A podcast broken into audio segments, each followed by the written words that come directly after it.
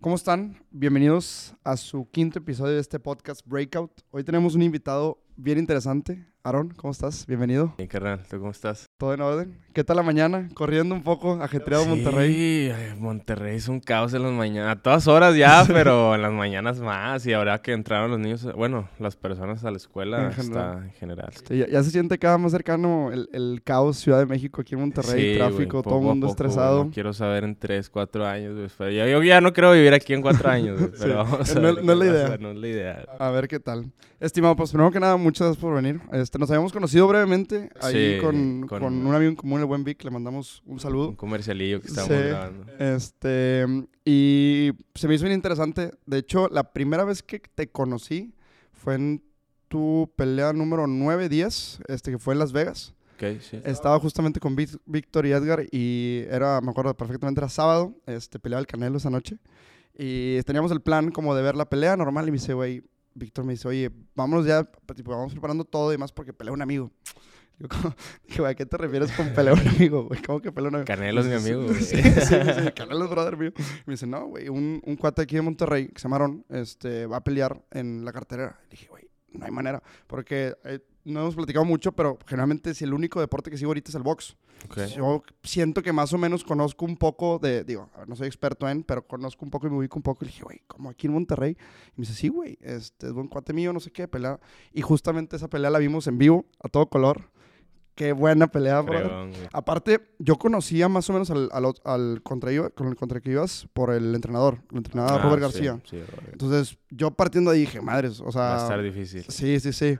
Va- vamos a entrar en materia. ¿Qué tal? ¿Cómo, cómo te fue esa pelea? Pues mira, yo tenía todo mi contra, obviamente yo era al lado B, yo iba Sí. como carne de cañón, claramente desde un inicio llegas, déjame decirte que llegué y sentí una vibra muy bonita, Ok. yo pensaba todo lo contrario, de que bueno, pues voy, porque aparte el chavo es de Las Vegas, ¿me entiendes? Sí, local. Era local y pues tienes el temor y luego mi debut en Estados Unidos y todo el mundo, todo el mundo te dice, no, te- le dices dónde vas a pelear y contra quién y ya de voladas en la cara de, no, pues Sí. mucho éxito, da lo mejor, independientemente de lo que pase, de que ya diciéndote que vas a perder de bonita, de manera bonita.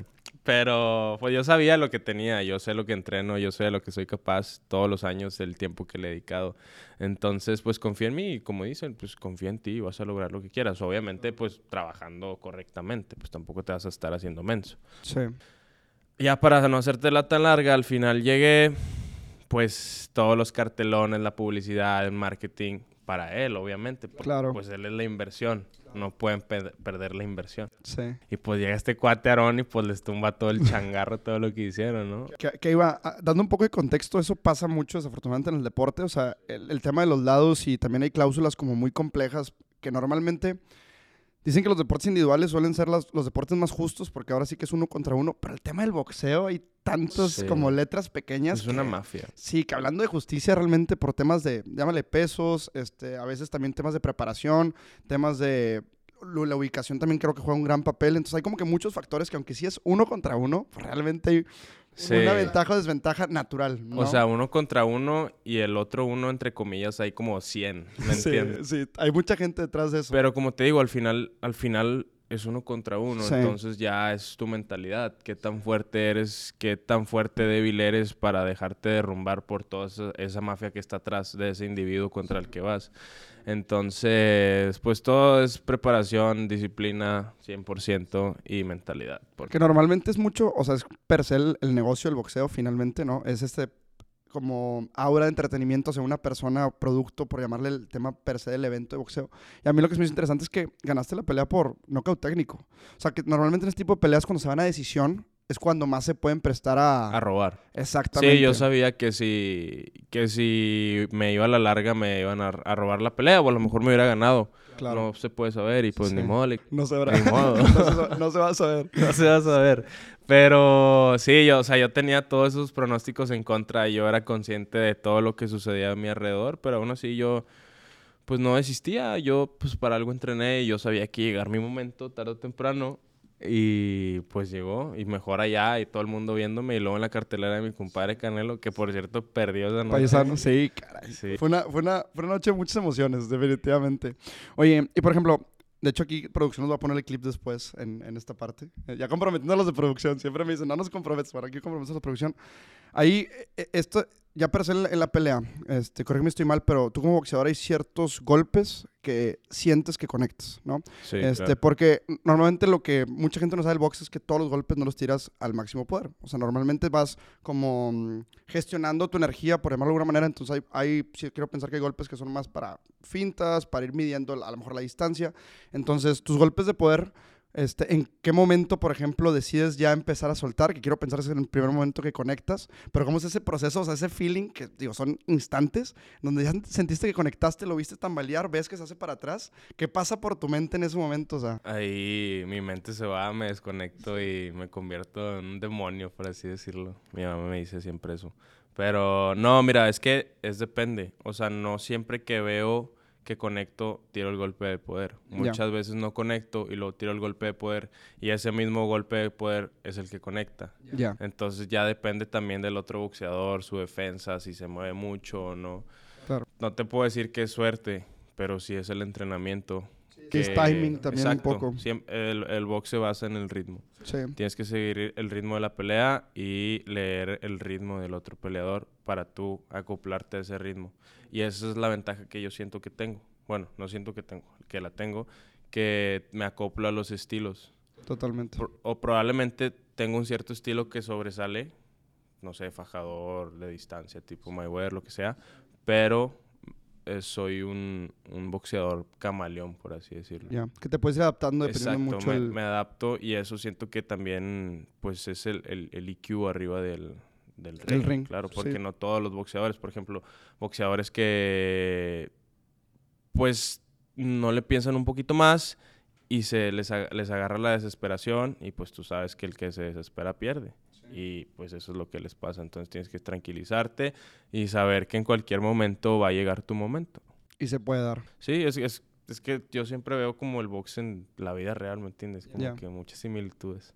Sí. Y es lo que te digo, también, pues, no, o sea, y ya también entra mucho lo del talento y la disciplina, lo típico de que, ah, porque hay muchos boxeadores amigos que tienen mucho talento, pero ahorita no son nada porque se confían en su talento. Claro. Si, si hubieran, he- si hubieran agarrado la mano de la disciplina y el talento, Sí. vatos, Te vuelves estarían imparable. Sí, Sí, que totalmente. Creo que el talento te puede llevar un- a una primera escala, pero la disciplina es la que te va de- como despejando o separando de los demás, La ¿no? disciplina te da la mentalidad. Sí, el talento totalmente. no. Totalmente. Ahora, este, no- ¿qué tan entrado estás, por ejemplo? Creo, y personalmente llevo mm, un poco desde que sigo el, el boxeo, llevo como 3, 4 años desde que sigo el boxeo más puntual, y sí ha habido como una, un auge como de regreso del deporte per se. Este, en cuestión, creo que mucho en tema de redes sociales, mucho también en temas mediáticos. Este, hay casos prácticos, no sé si qué tan enterados estás de ese mundo, por ejemplo, el tema de un evento que se llama La Velada del Año, que fue de un streamer que se llamó Ibai, este, que fue en España, creo que hubo, y eran, no eran ni siquiera amateurs, eran este, boxeadores, streamers, o sea, hechos, streamers hechos boxeadores, creo que tuvo 2.5 millones de visualizaciones en vivo, o sea, le llegó a competir a, digo, no llamamos a ESPN ni televisoras grandes, pero y empezó a hacer ruido. Entonces, en ese sentido, ¿tú has considerado que en estos últimos años hay un poquito más de auge en el tema boxístico? Demasiado. Y de hecho, pues gracias a todos los streamers que se animan a ponerse los guantes porque pues también no cualquiera. riesgo. Es un riesgo. Cualquier cosa, o sea, pues el boxeo te estás jugando la vida, sparring o lo que sea, las balas perdidas existen. Sí. Entonces, yo le doy gracias a todos esos, esos individuos por, pues porque a mí me sirve mucho, ¿me Claro. entiendes? Porque ellos probablemente no son profesionales tal cual, pero nosotros siendo profesionales, ellos nos pueden ver como un objetivo, Claro. ¿me entiendes? Porque ya estás ahí, ya te quieres pasar a otra cosa y pues como Claro. buen ser humano siempre quieres más, entonces es una puerta abierta para nosotros y viceversa. Totalmente, y creo que finalmente todo lo que traiga atracción y ojos al deporte es positivo, ¿no? O sea, al último permea como en todos los involucrados y todos los actores, que bueno, también pasa, o sea, en Estados Unidos hay este cuate Jake Paul, que cada vez se vuelve un poquito más serio. Este, al principio, este, creo que sí fue muy mediático el, el- los primeros encuentros, y ahorita creo que to- toda la gente se conecta, o sea, con la intención de que pierda, ¿no? Que le pasó un poquito a Mayweather en, en una etapa de su carrera. ¿Tú eso lo ves finalmente positivo, negativo, neutro? ¿Cómo lo percibes en general? Pues a mí me gusta porque, digo, si en un futuro pase lo que pase, em, pues como tú dices, Jake Paul ya se está tomando más en serio por lo que vemos. Claro. Entonces, pues puede que yo, pues un día me dé un tiro con él o lo que sea y pues los resultados pues ya sabemos cuáles van a ser. Claro. Sí, porque finalmente una cosa es este, llevar entrenando toda tu vida y creo que también el, el, la, vida boxística es, es, muy celosa, tú me lo dirás, no, o, sea, o sea, generalmente no hay otra cosa que puedas no, hacer. El, el, boxeo es mi morrita, ¿verdad? el boxeo es mi morrita. es, lo que haces todos los días, lo vives todos los días, lo respiras todos los días, porque también, o sea, este, ahorita hablaremos un poquito más de tu rutina, pero va, va, a incluir también temas de dietas, digo, seguramente el tema de entrenamiento y cuando no estás entrenando estás cuidando y cuando estás cuidando estás descansando y cuando estás descansando estás comiendo, Sí. entonces... No puedes gira- nada. Exacto, No todo gira en torno a- a- al, al boxeo. Ahora, en ese sentido, ¿crees que hay una presión como natural en cuestión de tu cuerpo per se, pues al último es tu herramienta primeriza este, para ejecutar este deporte, ¿no? Hasta cierto punto. Este, ¿Qué tanto últimamente has pensado más como en cuidarte a ti mismo o qué tanto lo has tenido como que en el radar normalmente? No, pues es que ya pues, te puedo decir que mi cuerpo es la empresa, entonces cualquier fallita, pues van a empezar a ver números rojos y no se puede. Sí. Y de hecho, a lo que voy que les comentaba ahorita, voy con mi, fisio- mi fisioterapeuta Ya. porque me va a dar terapia, mantenimiento, pues a la máquina, bro, porque Sí. pues es lo que, lo que nos deja. Totalmente, y es lo primero a cuidar, Claro, ¿no? exacto. Este, que ahora, entrando en eso, este, hay este concepto que le llaman campamento, si no me equivoco es el término correcto, que tengo entendido que son, cada quien lo toma a diferentes tiempos, pero puede ser, creo que el- los máximos que son dos meses, pero hay gente que toma campamentos de tres semanas, ¿no? A veces, a veces cuando son muy, Depende de la pelea muy también. rápido el aviso, ¿no? En, en este campamento creo que es probablemente todavía mucho más complejo que la pelea per se, ¿no? La pelea es finalmente la recompensa Sí, de... la, la, la pelea pues es entregar el trabajo que hiciste durante tres meses, Sí, ¿sabes? O sea, y es nada más presentar el examen. claro. Y ya, es como te digo, o sea, en el examen pues te pone nervioso aunque hayas estudiado y te bloqueas. Y si te bloqueas mentalmente arriba del ring vas a perder, vas a reprobar. Sí. Pero si te tranquilizas, te pones sereno y sabes que vas a hacerlo bien, pues lo vas a hacer bien, va a llegar tu momento. Ahora, ¿qué tan común es, por ejemplo, en, en campamento, temas, por ejemplo, de lesiones, de, tú lo dijiste ahorita, temas, supongo que también es- esparreas mucho previo a, peleas, este, ¿qué es tan común ver en el, en, el, en el medio, por ejemplo, que en estos campamentos tengas broncas? Digo, hemos sabido de peleadores que se dan de baja finalmente de la pelea porque no llegan por una, se les complica en el campamento, pero en tu primera experiencia, ¿se te ha complicado alguna vez? ¿Se ha hecho más complicado el campamento en ese sentido? Mm, sí, fíjate, los campamentos siempre hay algo, siempre pasa algo, siempre, siempre, como en todo, siempre pasa algo, pero ya es cuestión de cómo lo veas, si te agüitas o no, o pues le hayas el, el- el arreglo o lo dejas así y te agüitas, pero siempre va a haber cómo solucionar las cosas, entonces, por ejemplo, de repente pues te lesionas o quieras o no en el sparring te pican el ojo y pues estás malo del ojo, entonces tienes que estarte cuidando.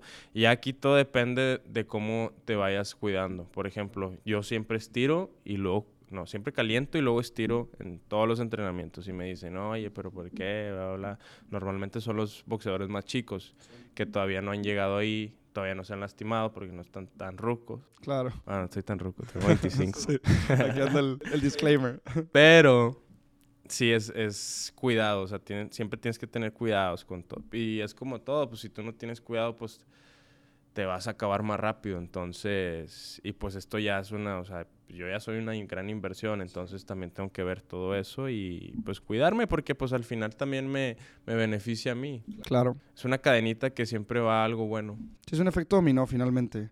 Y en ese sentido, o sea, creo que el, el proceso de campamento también es muy, este, está muy, como muy romantizado. Este, lo vemos en las películas, ¿no? El típico, la, la previa de la pelea de Rocky, ¿sabes? Y, y todo el mundo les encanta esas partes, pero estoy seguro que como boxeador ha de ser las partes más complicadas. Ahora, ¿qué tanto estos problemas que pasan en campamento no salen como al público? Quiero pensar que mucho, ¿verdad? Todo se Mm, queda así sí, como... todo en- se queda. Lo único que sale, pues es, es el tiempo que entrenaste y tu rutina. Que, ah, Ah. me levanté y ya. Y la dieta, de que, ah, sí, pero no sale si te lastimaste, Ni no sale si tuviste un problema familiar, Claro. no sale nada porque pues ya sabes cómo es la media y pues descontrolan todo y eso es lo que quieren. Sí, y te puedes enfocar, ¿no? Sí, Finalmente. o exacto, sea, y uno calladito mejor. Sí, no quieres más ruido. Ahora, pasando ya como esta parte del evento per se que hablamos ahorita, previo a empezar, que es muy, o sea, pues, finalmente el deporte está dentro del sector de entretenimiento, ¿no? Y hablamos también que traer más ojos al sector de entretenimiento genera más flujo y más, pues más atención en general para todos los involucrados. Per se, e- est- este día, per se, este, ¿cómo es tu rutina en cuestión de eh, comes más fuerte? Este, que tengo entendido que haces el pesaje un día antes, después, el, eh, después del pesaje luego, luego te hidratas y comes y luego pasa la pelea. ¿Cómo son esos, esos dos días previos? Ah, por ejemplo, siempre nos vamos como tres, cuatro días para las ruedas de prensa, fotos, entrevistas y todo eso. Los medios. Ajá, exacto. Esos son para los, normalmente para el lado A, es lo que Claro, te digo. O sea, sí. le dan ese enfoque. Y un día antes del pesaje, pues normalmente batallas en dormir porque no comes muy bien. Ya son los últimos días que estás haciendo lo último de la dieta. Sí. Y depende de ciertos boxeadores, pero en lo personal yo le aprieto un poquito más para, pues, para no dejar nada en duda y, y dar el... Entregar tranquilo. ah, exacto, entregar el trabajo como me lo pidieron. Y hasta más. Em, ya el día de la pelea, pues siempre son en la, en la mañanita, siempre son dos pesajes. En la mañanita, te estoy hablando a las 6, 7 de la mañana, es el oficial, ya te toman el, el- el número, lo que pesaste, ya puedes desayunar, comer lo que quieras y ahora sí es el pesaje televisado. Claro. Y ya, ahí pes- peses lo que peses, van a decir el- lo que pesaste en la En mañana. la mañana. Ya después de eso, pues ya eres libre de hacer lo que quieras, güey, de comer como quieras. Obviamente, tranquilón, porque me llegó a pasar en mis primeras peleas que me chiflé y pues al día siguiente era un Sí, el rebote. señor lento, güey, Sí. porque pues te digo que reboté como unos 10 kilos, 12 kilos. Sí, de un día para otro. Sí, porque, digo, a la gente que a lo mejor no esté tan involucrada como cómo funciona el pesaje, normalmente ustedes tratan de llegar a un peso por debajo para lograr rebotar al día siguiente y ganar un poco más de ventaja, porque en el boxeo hablar de un kilo es una diferencia abismal, abismal. Y lo que hablábamos ahorita, ¿no? Todas estas pequeñas diferencias sí causan una diferencia grande arriba del ring. Sí, claro, o sea, ya sea la fuerza del impacto, la velocidad, este, lo torpe que están tus pies, todo es depende, todo son cositas que tienes que ir cuidando milimétricamente y más cuando te estás, ya estás en estos niveles, no puedes Sí. dejar nada escapar, no tienes que Totalmente. atar todos los cabos porque si no, que te vaya bien. Ahora, per se en ese día, este, ahorita recuerdas alguna, alguna pelea que ya estés a punto de subir y digas, oye, no me siento, o sea, mentalmente creo que siempre es una, o sea, una guerra constante, pero la parte física también te puede involucrar mucho la parte mental. ¿En alguna de estas recuerdas de que, oye, no me siento al 100? En Las Vegas, Ah, justamente, en lo que estábamos hablando ahorita. en Las Vegas, bro, porque me pasó algo bien curioso, fíjate. Un- pues te estaba contando, un día, ah, un día antes yo me suelo meter a las tinas de hielo antes de pelear. Entonces, terminando mi tina de hielo, me fui a, me fui a cenar. No, perdón, perdón. Un, sí, te dije un día antes de la pelea o del Sí. pesaje. Un día antes del pesaje, No, un día antes de la pelea. Ya me Ya. había pesado. Entonces, ya el señor ya estaba comiendo feliz. ya se puede. Grave error. Porque, pues me quedé ahí en un hotel de Las Vegas, un muy buen hotel. Entonces era mi primera vez y yo estaba de novedoso. Habían restaurantes por donde sea. Y en cuanto llegué a ese hotel, yo vi qué restaurante quería ir después de mi pe- Ya lo del pesaje. Y así mapeado. fue. Fui a la noche. Me fui a, a comer un pollito y, y ya voy al restaurante en la noche, un día antes del de la pelea. La Y me dice la señora, como que saben cuando eres boxeador, no sé, que tú vas a pelear, ¿verdad? Y yo, sí. Y me dice, ¿contra quién vas? Y yo, no sabía si decirle o no. porque era local. Sí, exacto. Y le dije, bueno, pues contra Alexis Espino. Y me dice, ah, sí lo conozco. Muy buen muchacho, mucho éxito. Y ya me entrega mi comida. Y ya, me voy. Me la ceno en mi cuarto. Me duermo. Y para las 3 de la mañana me levanto con un dolor estomacal horrible. Entonces me empiezo a desinflar por todos lados, bro. Y me sentía malísimo, güey. No, no me pude dormir como me tuve, me metí una, una ducha de agua caliente hirviendo a ver si me alivianaba. Y no, me terminé durmiendo como a las 5. Luego me levanté a las 10 de la mañana, 9, porque nos teníamos que ir. Desayuné frutita y ya nos fuimos, güey. Porque fuimos de las primeras peleas. Sí. Entonces en mi mente estaba, algo no está bien, algo no está bien, algo no está bien. Pero después dije, no, güey, ya estás aquí, ya hiciste un largo trabajo, esto no te puede fregar. Y así fue.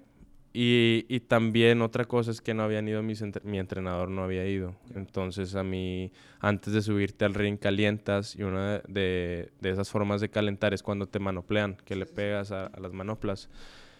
Y pues bueno, pues que se pone el manager a manoplearme, güey. Y ahí también fue ya cuando dije, chingüetas, güey. O sea, no, no, no, no, nada está bien. Sí. Nada está bien. Pero no sé, güey, yo soy muy. O sea, me, me propongo algo y lo hago. Cueste lo que cueste, pase lo que pase.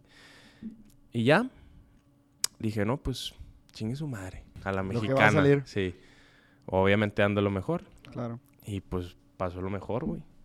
Y es que está bien curioso porque finalmente, tú lo dijiste ahorita, todo lo que lo hemos visto acá en, en- en diferentes proyectos, todo lo que tiene una fecha, por ejemplo, un evento, pasan cosas que no puedes controlar, no puedes ver, no puedes hacer.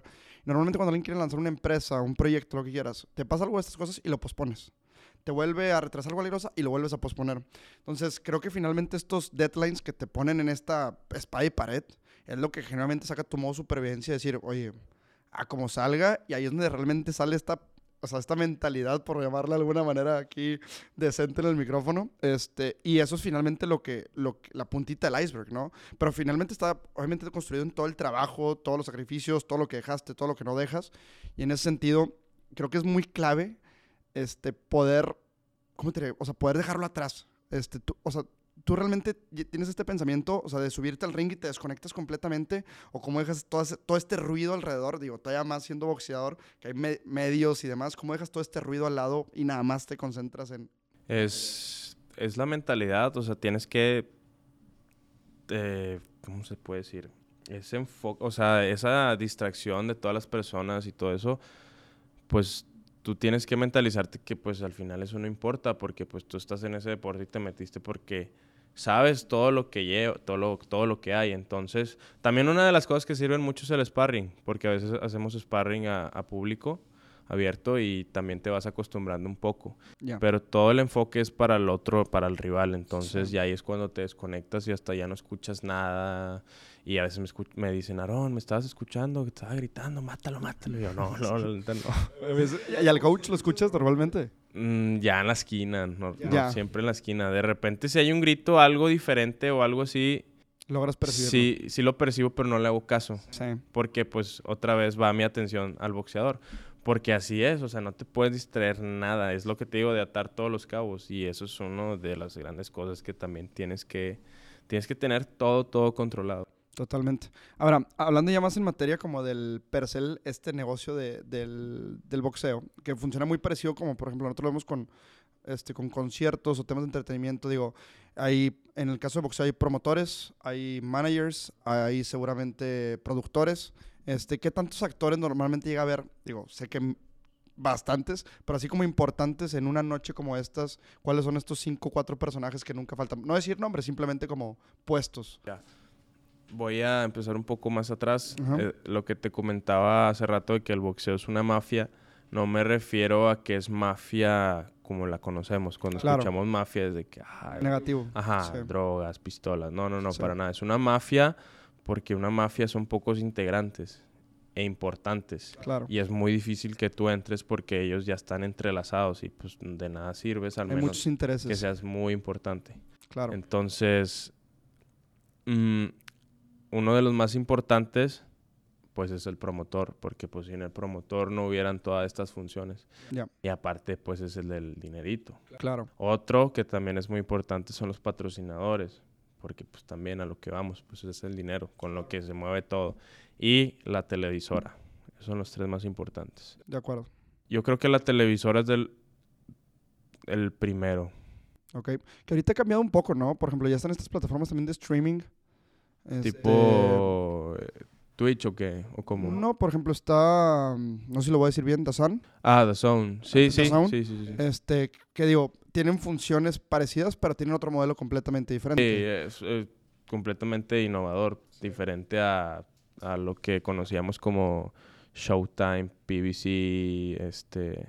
Bueno, pues ESPN, Knockout, pero ESPN es más como ya de que televisión, televisión, ¿me Tradicional entiendes? Exacto. completamente, sí. No es aplicación y cosas como tú dices de streaming. Y aparte, lo que está haciendo DAZN es que se está asociando con los streamers.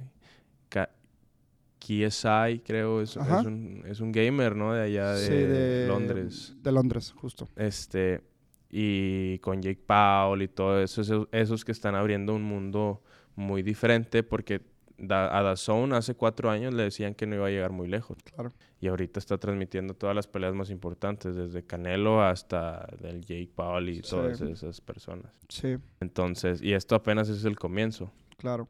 Y lo mejor es que estamos con ellos.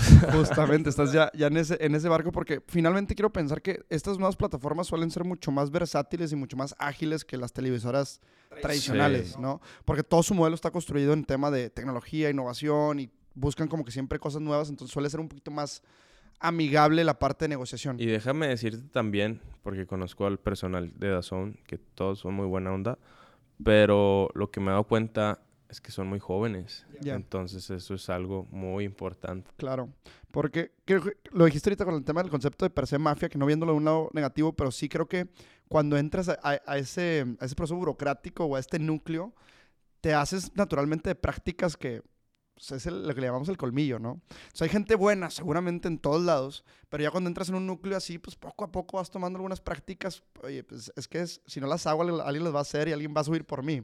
Y tienes que tener siempre en cuenta, o sea, estás en este negocio, el, el interés número uno, pues es el dinero. Claro. Obviamente, tú eres, yo soy un producto. Suena- Claro. Suena, feo, pero yo soy un producto. Sí, Y aquí lo importante es que tú lo entiendas y sepas lo que eres. Digo, tampoco Sí. puedes, puedes estar diciendo que soy un producto, claro que no. sí. Pero, Pero es entender los roles. exacto, tienes que entender tu rol y lo que vas a hacer. Y así vas a ir escalando porque, por ejemplo, yo ya voy a, voy a abrir mi promotora, vamos a tener pelea en Santiago, ya tenemos boxeadores. Entonces así se empieza todo. Esto es, es un... Es, es una pirámide, va subiendo, depende en qué puesto estés, vas a ir subiendo escalones. Totalmente. Que normalmente es el núcleo más importante sigue siendo boxear, ¿no? O sea, el, eh, per se, digo, todo el negocio está alrededor, pero sigue siendo creo que igual de importante el hecho de que tú vayas ganando este nombre. Por lo mismo que no cualquiera lo hace, porque es lo más difícil. Y aparte, pues es, lo que la gente ve al final. Totalmente. Entonces, ya siendo boxeador y luego ya abriendo tu promotora o televisora y llevándote con estas personas, ya cada vez pues vas formando tu, tu imperio, por así decirlo. Totalmente. Ahora, por ejemplo, para ti en el, en el, no le llamamos a lo mejor en el día a día, pero supongo también que dentro de un, de un programa para una pelea, ¿qué tan relevante este, suele ser, digo, supongo que muy importante el tema, por ejemplo, de la parte mediática?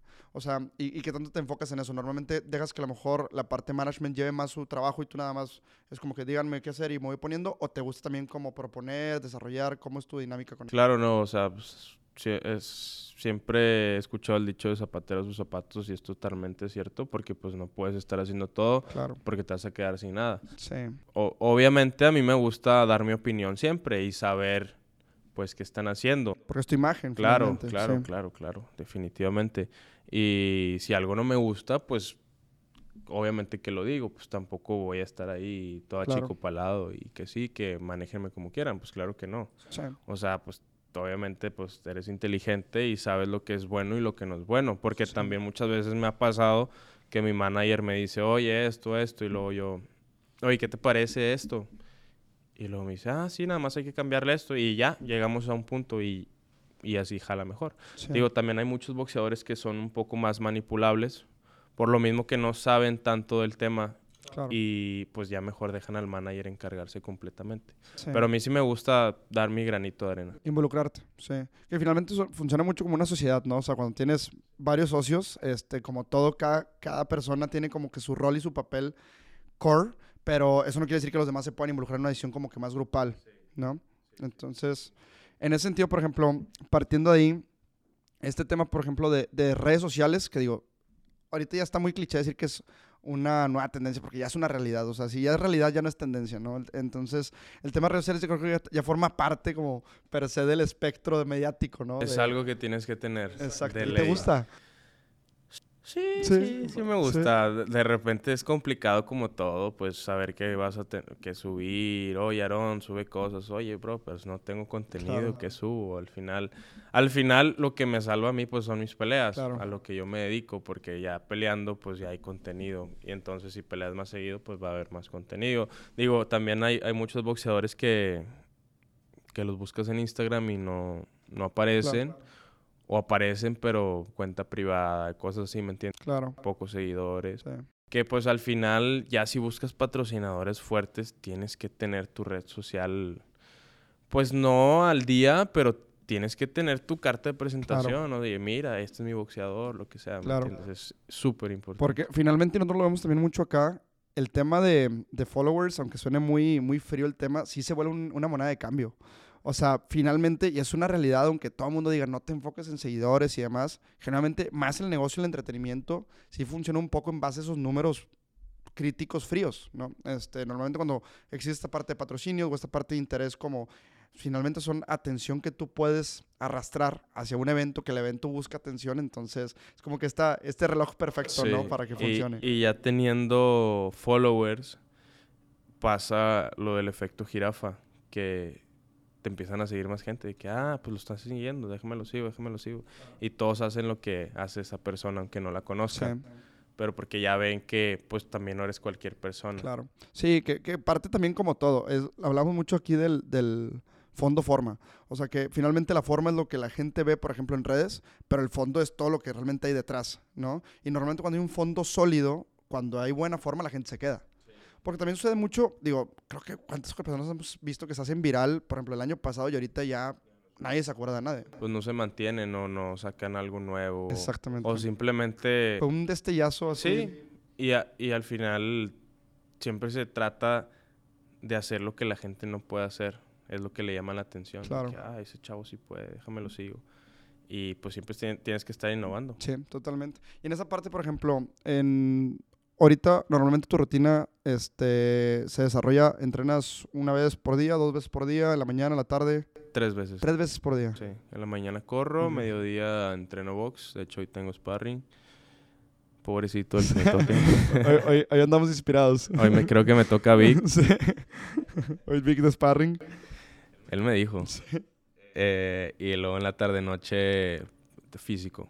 Con pesas, pero muy, muy leve por lo mismo que pierdo velocidad. Claro, y no quieres también sobrecargar. Claro, claro. Y digo, sobrecargas, pero al final hay los masajes de descarga, que esos son los sábados, y las tiras de hielo los viernes. Y así la dieta y el... Bueno, no me ha tocado ir con el psicólogo. Ok, Siento que estoy muy bien ahorita mentalmente. Tarde o temprano a lo mejor tengo que ir, a lo mejor no. claro. Pero pues al final es alguien más que se suma a tu equipo. Y todos ustedes pues ya forman una empresa, Claro. una pyme. Tal cual, tal cual. Y ahora, en, en ese tema, ¿tú crees que como boxeador llevas un balance? Puedo no decir lo que... Puedo decir que no lo hago perfecto, pero trato de hacerlo. Claro. Y por los resultados que he tenido, creo Claro. que por el momento lo estoy haciendo bien. Por supuesto que tengo que optimizar mis procesos y poco a poco pues vas perfeccionando todo hasta que ya llegas a un punto que ya estás en tu pique. Y ya lo difícil de estar en el pique es mantenerlo. Pero honestamente yo no estoy en mi pique todavía. Me faltan, ponle que en dos años y medio ya voy a estar en mi pique unos 27 ya y para los 32 ya voy a estar ahí aflojándole un poquillo. Totalmente. Y es que hablamos mucho que que el balance finalmente es desde qué punto lo veas. Por ejemplo, si lo ves a lo mejor en, en perspectiva a nivel boxíti- bo- boxístico te ha funcionado, pero alguien, por ejemplo, que lo vea a nivel vida, ¿sabes? Dice, oye, ¿cómo una persona puede estar tan metida en el deporte? O sea, porque te drena todo, ¿no? Entonces, finalmente hablamos mucho que el balance es muy de cada quien, o sea, partiendo de ahí, y muy de perspectivas en tu vida. Seguramente hay etapas, por ejemplo, el tema del, del campamento, ¿no? Que todavía son mucho más como exigentes a nivel eh, deporte per se, y a lo mejor en, la- en las etapas que no estás en campamento sigues entrenando mucho, pero no, no con esa exigencia, a lo mejor mental, física que es Exacto. campamento, ¿no? Entonces es un balance muy fluido. y tienes que saber cuándo sí y cuándo no. no. Y pues también no te puedes confiar para absolutamente nada. O sea, al menos el boxeador tiene que estar siempre entrenando. Porque, por ejemplo, conozco atletas boxeadores que, no, pues, oye, termino de pelear, descanso un mes. ¿Cómo vas a descansar un mes? Eso es imposible, o sea... Y luego cuando peleas, o sea, no, eso está malísimo. Tú no puedes descansar nunca, bro. Si quieres uno o dos días máximo. Sí. Pero en esos dos días tienes que estar viendo box, güey, o tienes que estar alimentándote de cierta Sí. forma porque pues estás arriesgando tu vida, güey. Claro. O sea, es- esto es mortal. Entonces no puedes bajar la guardia literalmente y metafóricamente. en todos los hablando, sentidos. güey. Oye, ahora, e- esto fíjate que es una pregunta que siempre la va a querer hacer alguien de, de tu rubro y te vas a ser el excelente invitado para esto, que es todos estos, todos estos pensamientos post pelea de un combate cerrado. O sea, digo, hay, un cliché mucho en cuestión de, de los sparrings, que la gente este, tiene normalmente el pensamiento, lo visto con amigos, cuando eres bueno en box piensan que nadie te pega.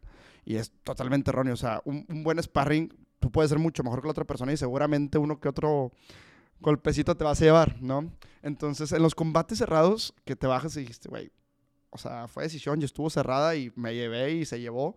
Este, físicamente, primeramente, ¿cuáles son esas primeras sensaciones? Y luego, ¿cómo viene esta parte mental? Físicamente, pues, obviamente vas a tener hinchazones, lo que sea. Inmediatamente te tienes que poner hielo, tomar un desinflamatorio. No puedes tomar cerveza, no puedes comer harinas, porque es malísimo para tu cerebro. Entonces tienes que seguir con tu dieta, con tu dieta, tomar agua y dormirte temprano porque independientemente ganas por decisión, estaba súper cerrada, te aventaste 10 rounds. Muchos boxeadores se van de parranda, de fiesta, pistear, y eso está malísimo. Y, eso ya es. Eso se te va a ir acumulando y ya va a ir creando un gran problema a la larga. Ya cuando tengas 35, pues tu cerebro va a decir, ah, ¿qué onda, mijo? ¿Te acuerdas de esta fiesta? Factura. Exacto. Entonces tienes que tener mucho control mental y también ya en cuanto a la mentalidad, pues obviamente viene la duda de que, ay, cómo me vi o así, la gente, este chavo me abuchó, todos me, me aplaudieron, pero una sola persona me dijo que perdí y te quedas con eso. Entonces, ya también te ayuda mucho ya ver tu pelea, porque tú sientes que peleaste de una manera y te ves y dices, oye, no, peleé súper bien. Y eres más crítico, ¿no? Finalmente. Exacto, exacto. Te tienes que ver definitivamente, porque si no, pues nada más te vas a estar juzgando. Pero pues al final la victoria es lo que importa. Eso fue el resultado que te dieron. Esto es un deporte pues de perspectiva. Muchos jueces tienen su punto de vista y te dijeron que ganaste, pues ganaste. Independientemente si dicen que te la robaron o no, para esa persona sí, porque a lo mejor no sabe tanto de box como el juez. Entonces, son muchas cositas ahí que pasan que ya mejor dices, no, déjame me duermo mejor. Voy a hacer lo mío. Y es que, y yo también me pongo como finalmente del otro lado, o sea, generalmente nosotros como consumidores es bien fácil opinar, ¿sabes? Y todo el mundo opina. Todo el mundo opina y por eso creo que tiene mucho valor, por ejemplo, estos cuatro estos streamers o influencers que sí se suben. O sea, tú, como tú lo dijiste ahorita, sea un sparring, o sea, con casco y lo que quieras, las protecciones, sigue siendo, o sea, un combate.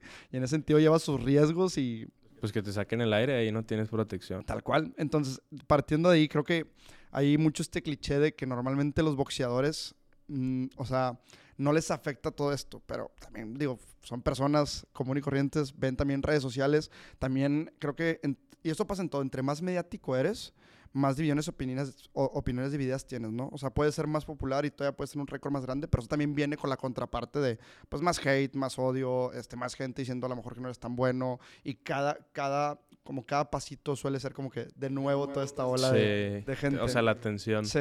Pero siempre he visto el odio como amor, porque es gente que se identifica de cierta forma que nunca pudo hacerlo por diferentes cosas, pero al final sí con tu trabajo y tu dedicación vas demostrando de lo que eres capaz, ese amor, digo, ese odio se va a ir transformando en amor y van a decir, oye, este chavo, es como lo que dije de Canelo, me comprometo, pero el día que lo haga, van a decir, oye, este chavo no está jugando. Ahora sí, déjame, lo quiero. Lo odié toda mi vida, pero ahora lo quiero. Pero pues está bien porque así es. Así funciona, normalmente es en todo. Ahora, para ir cerrando un poco, esto también es algo que quería preguntarte tengo entendido que cada boxeador lo toma muy diferente, pero ¿cómo, cómo funciona para ti esta parte de intimidación previa a la pelea con, con, el rival? O sea, está la parte esta muy mediática del careo. Este, primero preguntarte, ¿es normal que antes del careo suceda algo? Depende ya la personalidad del peleador, pero si, no sé, eres siempre lo, he notado así, pero si eres un, peleador, yo siempre me, siento como los samuráis de antes, ¿sabes? Los guerreros. Entonces, pues tienes que tener tu honor, tienes que tener valores, tienes que saber que esa persona está ahí, pasó lo, que esa persona que está ahí con la que vas a pelear pasó lo mismo que tú, hasta más, tú nunca sabes, entonces tienes que ser respetuoso. Y por ejemplo, a mí no me gusta ser irrespetuoso como esos, esos boxeadores que dicen cosas, eh, trash talk que empujan y cositas así. No, nada más la mirada lo dice todo. La mirada lo dice todo y ahí te das cuenta. Obviamente, por ejemplo, esta última pelea que tuve no fue algo que haya planeado, pasó, me recogieron del aeropuerto y en LA y me fueron a hacer inmediatamente las pruebas médicas, el antidoping y todo eso. Pero dio la casualidad que íbamos a recoger a mi rival. Entonces ni el chofer ni nadie sabíamos. Entonces cuando se va subiendo, lo veo y digo, ah, cabrón, ¿qué onda, güey? Yo voy contra ti. y ya lo saludo. Pero yo tengo esta manera así como sutil de medio molestar, pero así soy con todo el mundo. Entonces le digo, oye, estás grandote, como me gustan, y así, como que se ríe, pero nervioso de que, oye, esté loco porque está así, ¿me entiendes? Como psicología, metiéndote en su psicología de cierta forma, sin molestarlo y hacerlo enojar. Claro. ¿Me entiendes? Eso pues también puede ser válido. Sí, porque sí, sí ayuda, ¿no? Finalmente, Sí, yo creo que también, o sea, creo que hay una gran parte que es más a lo mejor traer más atención, que siempre es positivo para el deporte, pero también de alguna manera supongo que depende mucho el tipo de peleador, pero hay peleadores que les, les puede llegar a afectar más, Sí. más, más sobre la marcha, ¿no? Estaba este, hay, creo que hay un caso de, creo que fue Durán contra Sugar, Sugar Ray, que, sí, que se metió full, o sea, en el papel de, de villano completo. Sí, lo fue a molestar Sí. y le dijo cosas de su esposa. Y no sé si te acuerdas, pero lo interesante es que como ganó, se, o sea, todo el mundo lo aplaudió. ¿Estás de acuerdo? O sea, si- yo siempre he dicho que si hubiera perdido, hubiera quedado como un patán el güey, o Ah, sea. claro, pues, oye, pues le estás diciendo cosas Sí. que luego no las cumpliste. Claro. O sea, ¿cuáles son tus fundamentos? Sí. ¿Por qué haces lo que haces? Sí. No, es como Conor McGregor. Sí, Ya al final a un punto es tan molesto, pero lo hace y te calla la boca. Sí. Tú te sientes el, el, el menso. claro. Sí, llega un punto donde pierdes credibilidad y está como esta frase que, digo, nunca la he dicho exacta, jamás, siempre la repito y nunca la he dicho exacta, que es como el tema de, este, te- muere como héroe o dura lo suficiente como para convertirte en villano. Que lo vemos en muchas, muchas ocasiones, por ejemplo, ahorita el caso más mediático de deportista es el Cristiano Ronaldo, ¿sabes? Mucha gente el hecho que se haya ido a Arabia no lo baja de, de ¿cómo se llama?, de interesado, digo, cu- cuando claramente no le falta, ¿verdad? Pero de interesado, de vendido, de que ya dejó el deporte y es como que, güey, lleva, o sea, ¿cómo, ¿cómo manchas en una acción los 15, 20 años que lleva de carrera? Pero así es, así es la masa, ¿no? Finalmente se queda como que con lo, lo tendencial, lo rápido, lo final y, y creo que por eso finalmente todas estas decisiones que tú tomas para ti son tuyas.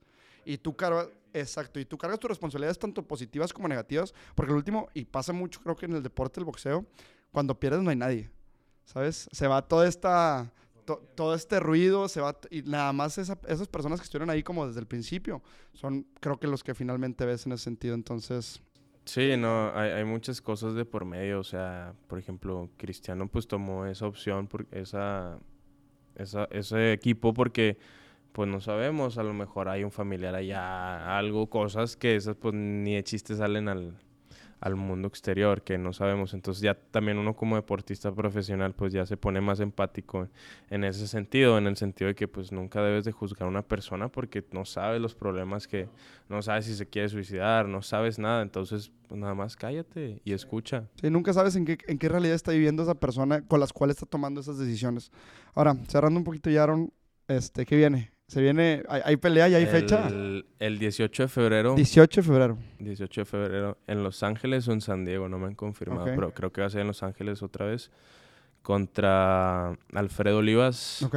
creo que es de Sonora, tiene 23 ganadas, 19 por nocaut y 8 perdidas. Ok. Entonces va a estar Va a buena. estar buena. Va a estar buena. De hecho, se, se parece un poquillo a mí, pero güero. pero pues bueno, los, los morenitos tenemos el Sí, sazón. sí, tra- traes más toque. claro. El 18 de febrero, pero dos de semanas antes, o sea, iniciando febrero, de hecho que es la próxima semana, ¿no? Sí, pues ya. Eh, me voy a ir tres meses a California de campamento, Ok. hablando de los campamentos. Vas a estar por allá. Luego en abril peleamos nuevamente, Ok. pero ese no puedo decir Sí, detalles. Pero esa es la bomba. Ok, vale. Entonces, este 18 de febrero es este, este punto de equilibrio para lo que viene más adelante. Entonces, de aquí, todos los que están viendo, invitarlos a, a seguirte. Este, seguramente lo estás compartiendo en redes. Lo estarás compartiendo ya cuando tengas fechas y demás. La de 18 de febrero sí, esa es oficial. Y ya más adelante. Ya todo- más adelante les dando. diré para que me sigan ahí en Instagram, Facebook y Twitter como Aaron Silva. Bueno, Aaron, en Twitter me banearon porque mentí de mi fecha de nacimiento. La quise cambiar hace poco Y me dijeron, te vamos a bloquear dos meses. Y yo, bueno. Entonces, ahorita en Instagram y Facebook, para que te sigan y, va- y vayan viendo un poquito la pelea. Eres regio, güey. Eso también es, es bien 100%. raro. O sea, digo, normalmente hay, mu- hay mucho boxeador de, de, pues, bueno, Julio César de Culiacán, de Sinaloa. Este, aquí en, en, en Tierras Regias ha habido un par nadie así, a la, bueno, al menos que se me haga la mente los últimos 10, 15 años, muy amado. Pero, pues, güey, desde acá desearte lo, lo Muchas máximo gracias, de los éxitos, güey. Este, otra vez, qué gusto verte. Muchas gracias por darte la vuelta. Este, si todo sale bien, estoy seguro que sí. Eh, por ahí me han contado un poco del camp y que te estás matando, güey. Entonces, desde acá nada más desearte una llegada saludable y de ahí todo se va a dar. Muchas gracias, bro. Hermano, qué gusto verte. Muchas gracias a todos por vernos y nos vemos a la siguiente. Bye.